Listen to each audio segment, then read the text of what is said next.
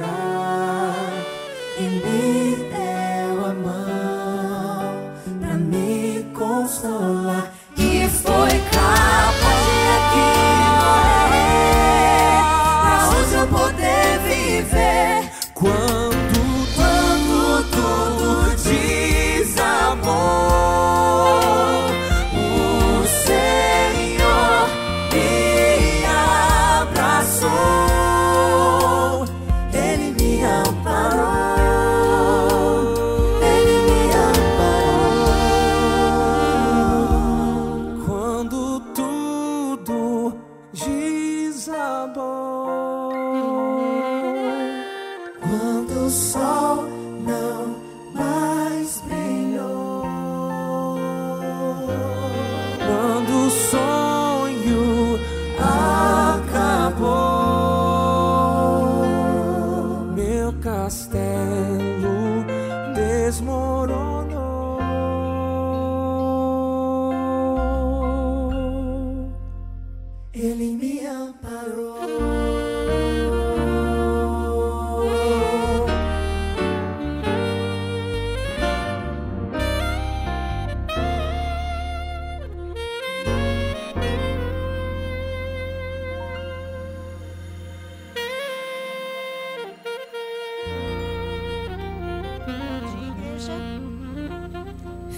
sábado.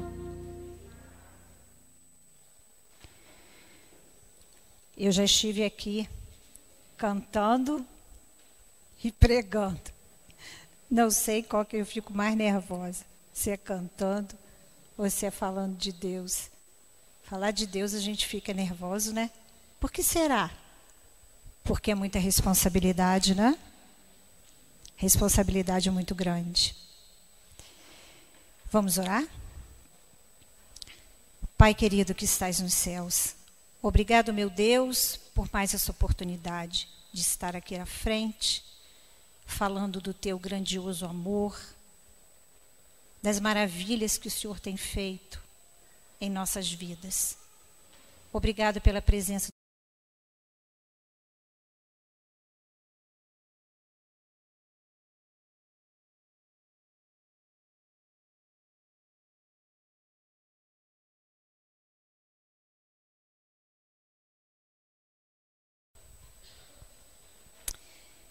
Eu hoje começo a pregação com uma pergunta que eu gostaria de fazer para os irmãos. Todos aqui me conhecem?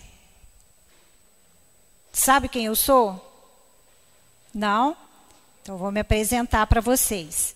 Meu nome é Dirlene, sou membro aqui da Igreja Central de Nova Friburgo. Mas eu acredito que muitos aqui me conhecem. Quantos aqui me conhecem? Uma boa parte, né?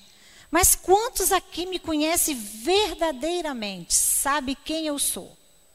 Aquilo que eu gosto, aquilo que eu não gosto, aquilo que me alegra, aquilo que me entristece. Quantos aqui me conhecem assim? Pelo menos você, vamos ter que levantar a mão.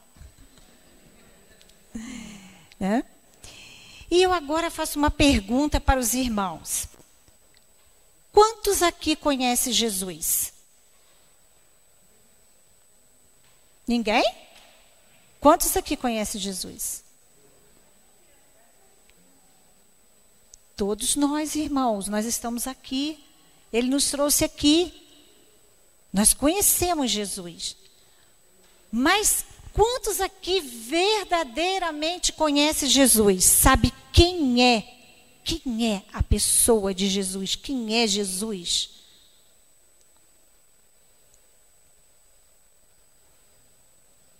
Eu conheço Jesus. Porque ele me trouxe até aqui. Eu estou aqui, você está aí, irmão. Foi porque você acreditou. Você conhece o poder de Deus na sua vida. Muitas das vezes caímos, enfraquecemos a nossa fé.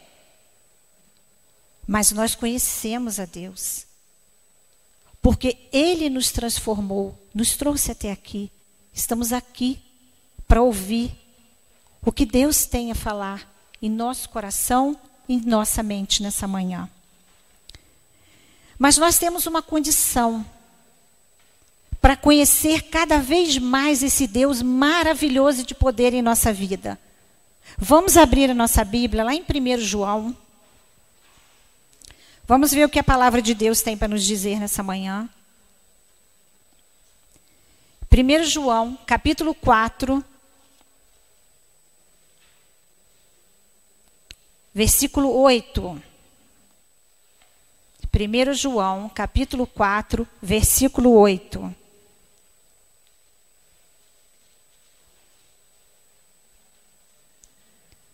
A palavra de Deus diz: Aquele que não ama não conhece a Deus. Por quê? Porque Deus é amor. Deus é amor. Então nós vimos aí na palavra de Deus: aquele que não ama não conhece a Deus. Então esse é o nosso passo. É o passo do cristão para conhecer verdadeiramente quem é esse Deus em nossa vida é o amor. E mesmo assim, na nossa mente finita, nós não temos o total conhecimento da grandeza desse Deus, da pessoa de Jesus, desse amor maravilhoso que ele tem por cada um de nós. Jesus, quando esteve aqui na terra, que conviveu com os discípulos, com as pessoas, a gente sabe através da história da Bíblia que muitos conheceram Jesus, muitos souberam da finalidade da sua caminhada aqui neste mundo. Mas muitos não conheceram Jesus e a gente sabe de vários relatos na Bíblia. Pessoas que conviveram com ele no dia a dia durante três anos e não conheceram verdadeiramente quem era Jesus. Tem uma história da Bíblia que me chama muita atenção, que é a história do criado do centurião. Quando ele chegou para Jesus e pediu que Jesus o curasse, o seu criado. E o que, que ele disse para Jesus? Você não precisa ir na minha casa. Basta uma palavra. E o meu servo lá na minha casa será curado. Então, olha que fé. Olha que, olha que, que conhecimento. Eu tenho a fé, mas eu tenho que conhecer. O que, que esse Deus maravilhoso pode fazer na minha vida? Eu tenho que conhecer. Para mim ter essa fé.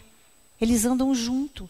A nossa fé, o nosso conhecimento com esse maravilhoso Deus. E essa fé e esse conhecimento desse centurião me emociona. Às vezes eu fico imaginando como é a nossa fé. Quem é Jesus para você na sua vida? Quem é Jesus na minha vida? Simplesmente um conhecimento? Eu acredito? Eu creio que Jesus existe? Eu acho que isso só não basta. O conhecimento. E como a gente pode ter esse conhecimento? Através da oração, do estudo da palavra. São atitudes que fortalecem a nossa fé, o nosso conhecimento. Para que você possa ver quem é Jesus na sua vida. O que, que ele está fazendo por você? Que muitas das vezes a gente não consegue ver. Apesar do pecado ter rompido essa comunhão que o homem lá no início tinha com Deus, ele ainda nos procura para que a gente possa retomar, recomeçar esse convívio, essa união, para que nós possamos ter esse relacionamento íntimo com Deus a cada dia da nossa vida. Nós sabemos que o pecado é a transgressão da da da lei. A lei de Deus é o quê? A lei de Deus é penosa? Não, a lei de Deus é amor. E quem não obedece a Deus, quem não segue aquilo que Deus deixou para cada um de nós, nós não temos Amor, irmãos. Não adianta eu fazer tudo se eu não tiver amor. O amor é o princípio de tudo. É o princípio da sabedoria, é o princípio do relacionamento, é o princípio da obediência. É o princípio de tudo. Quando nós obedecemos a Deus, nós obedecemos porque nós temos que obedecer a Deus, porque assim Deus deixou na Sua palavra. Onde está o nosso conhecimento? Onde está o nosso amor? É através do nosso amor que a gente busca a Deus, que a gente conhece a Deus, que a gente vê quem é Deus na nossa vida. Porque nós o amamos sem amor e sem fé. É impossível agradar a Deus. A gente precisa desse amor em nossa vida. Vamos abrir a nossa Bíblia lá em Mateus 22. Mateus capítulo 22.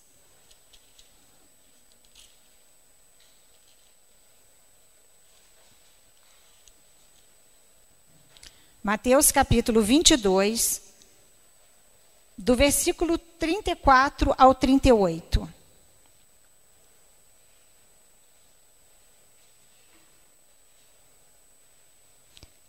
A palavra de Deus diz: Entretanto, os fariseus, sabendo que ele fizera calar os saduceus, reuniram-se em conselho. E um deles, intérprete da lei, experimentando, lhe perguntou: Mestre, qual o grande mandamento? Na lei, respondeu-lhe Jesus: Amarás o Senhor teu Deus de todo o teu coração, de toda a tua alma e de todo o entendimento. Este é o grande primeiro mandamento. O que Jesus diz aí? Amarás o Senhor teu Deus. O que é amar o Senhor teu Deus? É confiar, se entregar, conhecer, colocar Deus em primeiro lugar na nossa vida. Muitas coisas daqui que vivemos são fundamentais na nossa vida, nosso trabalho. Nós temos que trabalhar. Nós temos que estudar. A nossa faculdade, as nossas amizades, os nossos passeios, tudo isso faz parte da nossa vida, mas nada disso deve estar em primeiro lugar na nossa vida, porque nada disso nós vamos levar daqui. Nós não vamos levar nosso trabalho daqui, nós não vamos levar nosso estudo daqui, nós não vamos levar nossos passeios daqui, nada. Nós vamos levar as nossas atitudes, aquilo que fazemos que Deus nos pediu que fizéssemos. Porque a palavra de Deus diz que pelos frutos os conhecereis. É isso que a palavra de Deus diz. Essa semana, eu hum, estava lendo na meditação, é, tem uma meditação escrita pela, pela Ellen White, que diz, né, não, não é totalmente com essas palavras, né, eu vou resumir para os irmãos, que o cristão que não faz da sua vida o uso diário da leitura da palavra de Deus e muita oração não vão conseguir a consagração da sua vida para a salvação. Isso é uma realidade na nossa vida. A gente colocar Deus em primeiro lugar em tudo. Tudo que façamos, a palavra de Deus diz que seja para a honra e louvor do nosso Deus. Deus sempre em primeiro lugar, haja o que houver na nossa vida. Muitos de nós, eu me incluo, com certeza, muitas das vezes, quando nós temos um problema na nossa vida, alguma dificuldade na nossa vida, a primeira coisa que a gente escuta muito e que a gente às vezes faz, ou quase sempre, não tive tempo de estudar a lição da escola sabatina essa semana, porque eu tive muito enrolada. Não tive tempo de ler a Bíblia. Essa semana não vai dar para ir na igreja. E nós esquecemos do foco, do principal, daquele que provê tudo, daquele que sabe tudo. O único que vai nos ajudar, o único que vai nos dar a vitória que precisamos na nossa vida é o primeiro que a gente coloca em segundo lugar. Essa é a atitude que muitas das vezes tomamos em nossa vida. E sabemos muito bem que são atitudes erradas, porque não é o que a palavra de Deus diz. Amarás o Senhor teu Deus de todo o teu coração. A palavra de Deus diz não farás para ti imagem de escultura, não terás outros deuses, é, guardar o sábado. Tudo isso a gente tem que fazer, mas se a gente não tiver amor, se a gente tiver amor, tudo é fácil, não é, o fardo não é pesado, ele se torna leve, porque a gente ama, tem prazer na lei de Deus e nela meditamos de dia e de noite. Confiamos em Deus. Porque a palavra de Deus diz que a letra mata e o espírito vivifica. Nós não podemos fazer da palavra de Deus um conhecimento. Conhecimento é bom, é útil para tudo. Essa semana eu tive conversando com o Valmir e a gente falando sobre profecia. Todos sabem aqui que ele gosta de profecia muito, estuda muitas profecias. Eu não gostava de profecias, não gostava de estudar profecias. E hoje em dia eu gosto. Não sou 100% entendida, não sou. Mas eu gosto, procuro me inteirar, procuro aprender. Mas de nada disso adianta se eu não tiver amor no meu coração, se eu não amar a Deus. Se tudo que eu fizer eu fizer por amor. Esse é o foco, esse é o principal na minha vida. Acreditar que eu tenho um Deus na minha vida, um Deus que pode me salvar de tudo, de tudo que é ruim nesse mundo, de tudo que me cerca, de tudo que me tira dele. E triste às vezes é saber que muitos, ou até que nós mesmos, vivemos uma vida e a gente verdadeiramente não conhecemos o Deus da qual a gente serve. Isso é triste.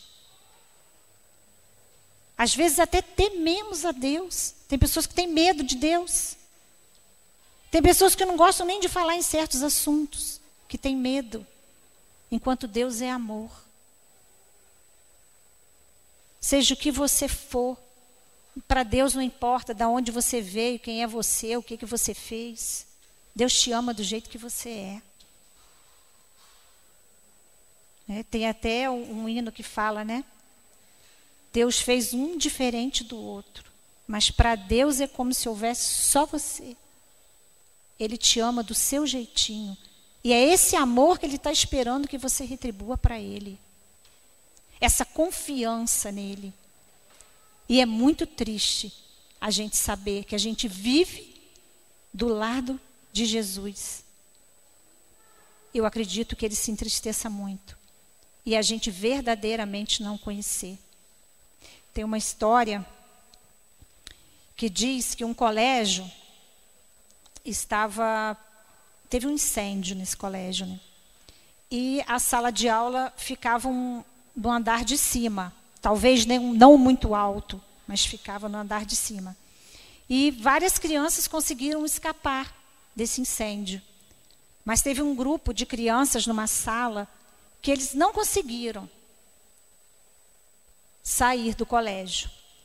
E tinha uma sacada, uma varanda. E as crianças abriram a porta e começaram a pedir socorro e o auxílio do corpo de bombeiro não chegava. Estava demorando. E tinha um rapaz que morava ali perto, que soube que estava tendo incêndio nessa escola. E ele foi correndo para lá. E ninguém fazia nada. E as crianças pedindo ajuda. Então ele ficou embaixo e ele pediu que cada criança pulasse. E ele ia segurar as crianças. Ele confiou em Deus, que Deus ia dar força para ele. E cada criança que pulasse, ele ia segurar. E assim foi, sucessivamente, cada criança pulando. No final ficou um menino. E todos gritavam para ele pular: pula, pula. E ele não pulou. Ele não conseguiu pular.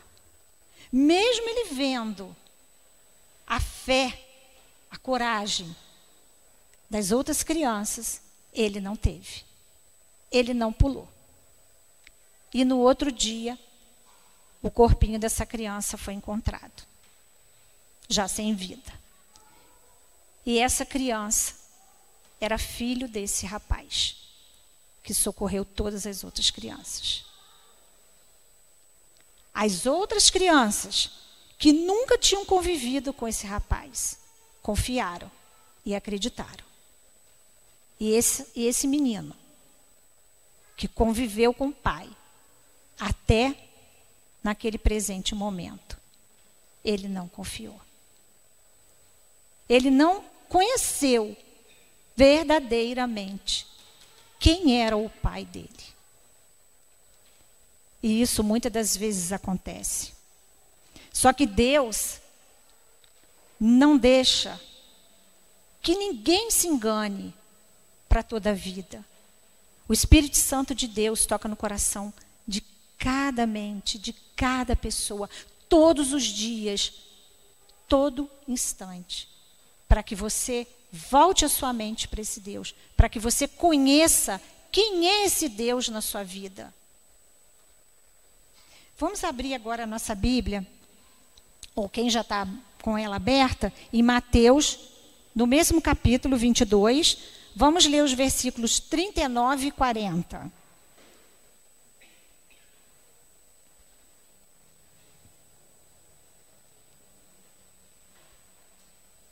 Palavra de Deus diz: o segundo é semelhante a este: é, amarás o teu próximo como a ti mesmo. Destes dois mandamentos depende toda a lei e os profetas. Então a gente vê. O primeiro, amarás o Senhor teu Deus de todo o teu coração. O segundo, amarás o teu próximo como a ti mesmo. É o amor. O amor continua prevalecendo nas nossas vidas. Amar o nosso próximo como a nós mesmos. Toda vez que vier algum pensamento ruim na nossa mente a respeito do nosso próximo, a gente deve sempre lembrar que Deus ama o nosso próximo como a nós. Para Deus não existe o assassino, o estuprador, ladrão. Não existe. Ele é igual a mim, ele é igual a você. Se existisse só ele, Deus teria morrido por ele.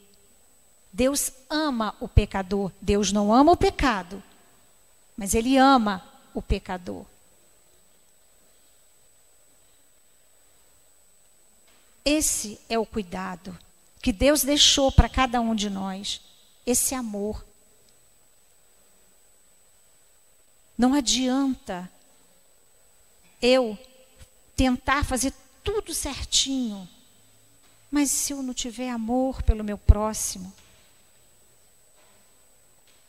se eu não tiver misericórdia pelo meu próximo, quando ele mais precisa, muitas das vezes quando ele mais está sendo desprezado por algum motivo, por algum erro que ele cometeu, não importa, não importa. O que prevalece é o amor, é a compreensão. Quem somos nós? Quem somos nós para julgar, para falar isso, para falar aquilo, para dizer que, que meu irmão é isso, meu irmão fez aquilo? Quem somos nós?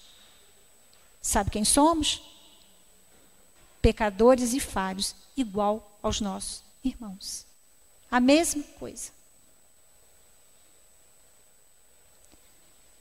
Vamos abrir lá em Salmo 16, 11, que a palavra de Deus diz que nenhum, nenhum que tiver o coração sincero, que tiver a procura de Deus, vai ser enganado. Mas vai ter a vitória. Salmo 16, versículo 11.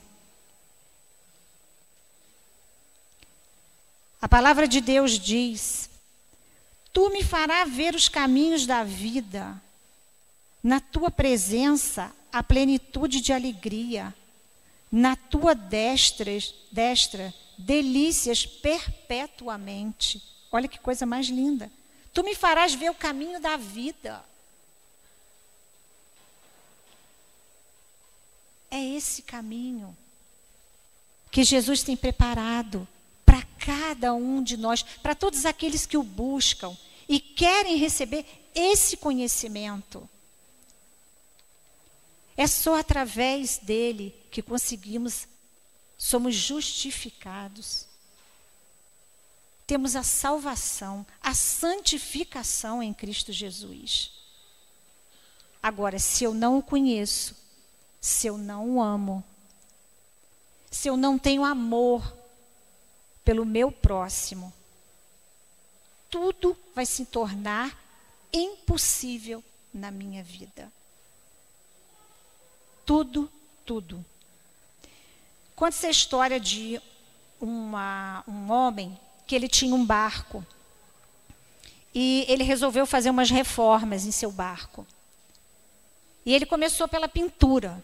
Então ele contratou uma pessoa que pintasse no seu barco. E essa pessoa foi e pintou o seu barco. Só que ele não estava no momento quando terminou a pintura do barco. Ele estava em outro lugar. E ele soube que seus filhos saíram com este barco para fazer um passeio.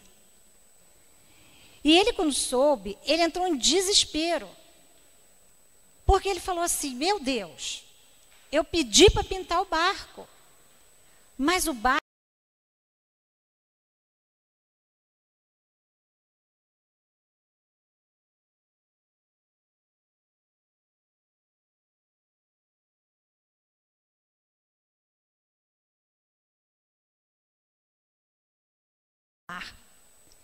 E ele no caminho, ele encontrou com esse homem que pintou o barco. E ele contou da sua aflição. Meus filhos vão morrer. Eu pedi para você pintar o barco, mas o barco tinha furos. E os meus filhos saíram. Os meus filhos vão morrer. Aí esse rapaz olhou para esse homem e disse: Seus filhos não vão morrer, porque eu vi os furos do seu barco e eu tapei e eu consertei. Aí ele disse: Mas como? Você nem falou nada comigo. Você nem cobrou. Eu não te paguei, eu te paguei só pela pintura. Aí ele falou: Não precisa. O combinado não foi eu tapar os furos do seu barco. O combinado foi só eu pintar o seu barco. Os furos eu tapei porque eu quis tapar.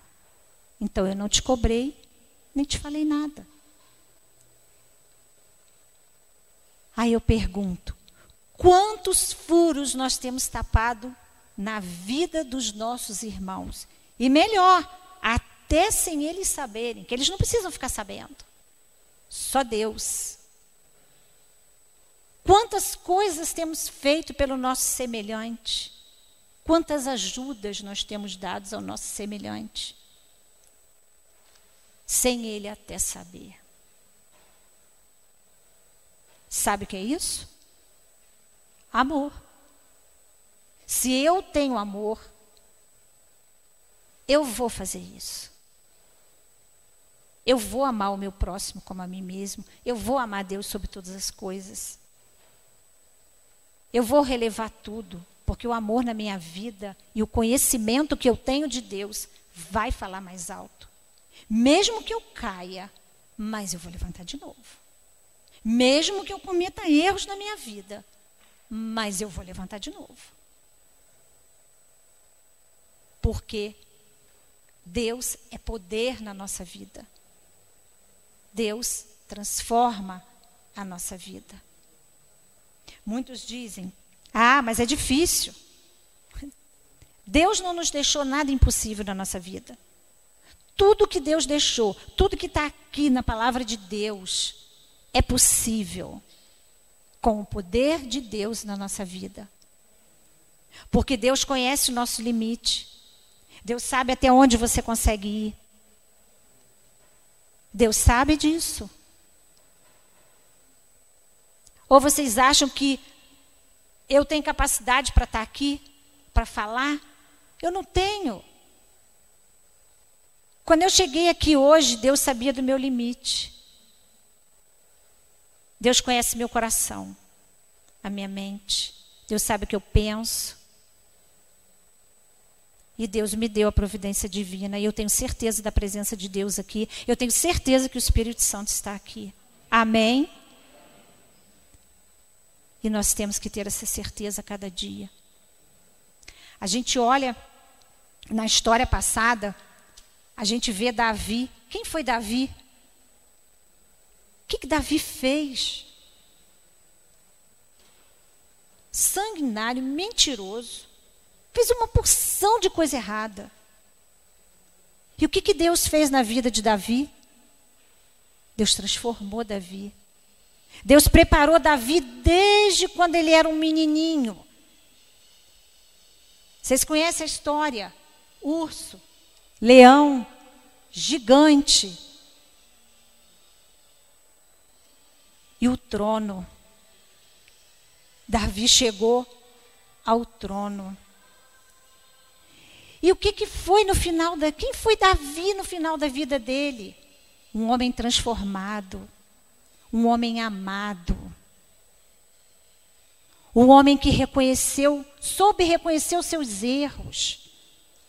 E se entregou na mão de Deus e Deus transformou a vida de Davi. Nós vemos Moisés, quantos limites na vida Moisés teve governar o povo por 40 anos no deserto, aquela multidão.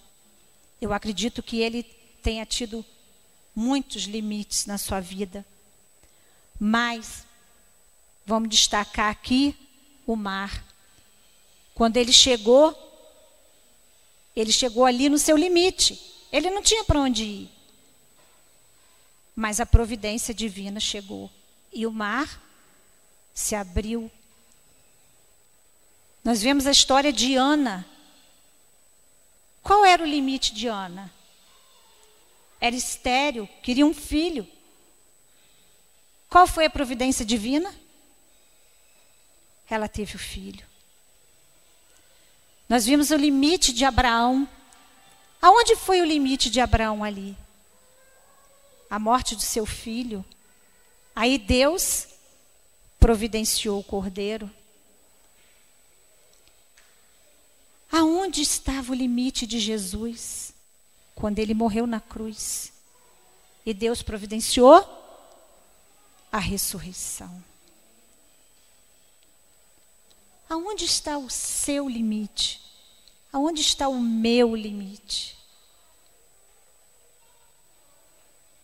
Será que nós confiamos plenamente nesse Deus que aonde está o nosso limite, Deus vai providenciar a nossa, o nosso, a nossa libertação. Deus vai nos dar condição para ultrapassar esse nosso limite, porque sem o poder de Deus na nossa vida é impossível. Nós não vamos conseguir nada. Nós vamos ficar parado no mesmo lugar. O cristão, ele tem que evoluir. Como tudo na vida, a gente tem que evoluir. A gente não pode ficar parado. A gente não pode estacionar na nossa vida. Porque Deus quer o melhor. Deus quer você, a sua dedicação, a sua confiança. A gente nunca pode olhar para o nosso problema, para as nossas fraquezas, como fim, porque não é o fim.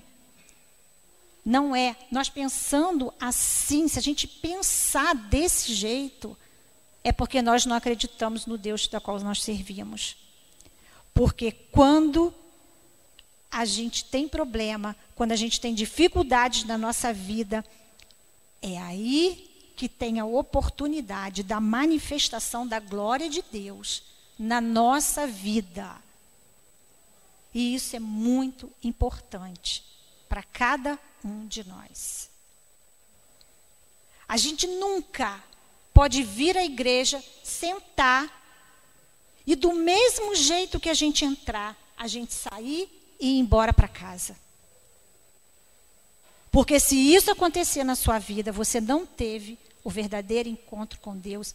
Não importa quem esteja aqui na frente, não importa quem esteja falando aqui na frente, somos todos pecadores. Mas nós temos que ter a certeza de que ninguém que vem aqui à frente é sem a permissão de Deus. E ninguém que fale aqui à frente não seja instruído pelo poder do Espírito Santo de Deus, porque aqui é um lugar santo, aqui Deus habita. Amém, irmãos? Amém. E aonde quer que estejamos lá fora, que possamos levar para as pessoas essa certeza desse Deus da qual nós servimos. Uns estão conhecendo agora, outros já conhecem há muito tempo, mas que realmente age em nossa vida esse reavivamento, essa fé, esse conhecimento desse Deus. Porque conhecer Jesus é tudo na nossa vida. Que Deus abençoe a cada irmão nessa manhã. É o meu desejo de coração. Amém. Antes de nós fazermos a nossa oração final, hoje começa a semana do reencontro. Aproveitando esse sermão, esse amor que temos pelos nossos irmãos que muitos não estão aqui, já tiveram aqui e hoje não estão mais. Que vocês possam convidá-los para que esteja presente, para ouvir a palavra de Deus, tanto nos cultos presenciais, quanto online, mas que eles participem. Se tem algum irmão que está sentindo falta de algum irmão que já teve aqui e não, não estar mais, que vocês façam esse convite. Vocês procurem esses irmãos, tenham amor por eles.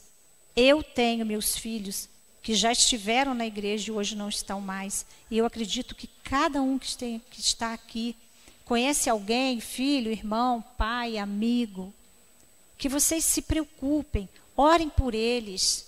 Vamos buscar esses nossos irmãos que estão lá fora para que venham fazer parte aqui desse encontro maravilhoso que estivemos aqui nessa manhã. Vamos nos colocar de pé para juntos orarmos ao nosso Deus?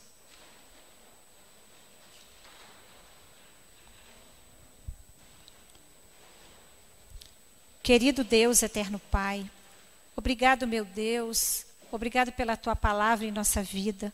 Obrigado, Senhor, porque tu és um Deus de amor, um Deus de misericórdia, um Deus de poder, um Deus que restaura, um Deus que transforma a nossa vida. Senhor, somos falhos e pecadores, carecemos do teu amor. Ajude-nos, Pai, a amá-lo, respeitá-lo, seguir, Senhor, todos os seus ensinamentos. Ajude-nos a amar o nosso próximo, nos dedicar, Senhor, sermos mais unidos, reverentes, Senhor. Que possamos, Pai, saber perdoar. Ajude-nos, Senhor. Não nos deixe só. Não nos deixe desviar dos teus caminhos. Ajude-nos, Pai, pois sabemos que o fim está próximo. E queremos, Senhor, todos estar unidos na eternidade, junto de Ti. Podemos ver-te, Senhor, pessoalmente, abraçá-lo, Senhor. Ajude-nos, meu Deus. Ajude aqueles que não estão aqui, aquelas pessoas, Senhor, que estão afastadas dos teus caminhos. São tantos, meu Pai, tanto, tanto. Eu te peço, Senhor, capacita-nos, Pai, para levarmos a tua palavra. Que teu Santo Espírito nos conduza. Abra as portas, Senhor. Ajude-nos, meu Deus. É o que te peço. Em nome de Cristo. Amém.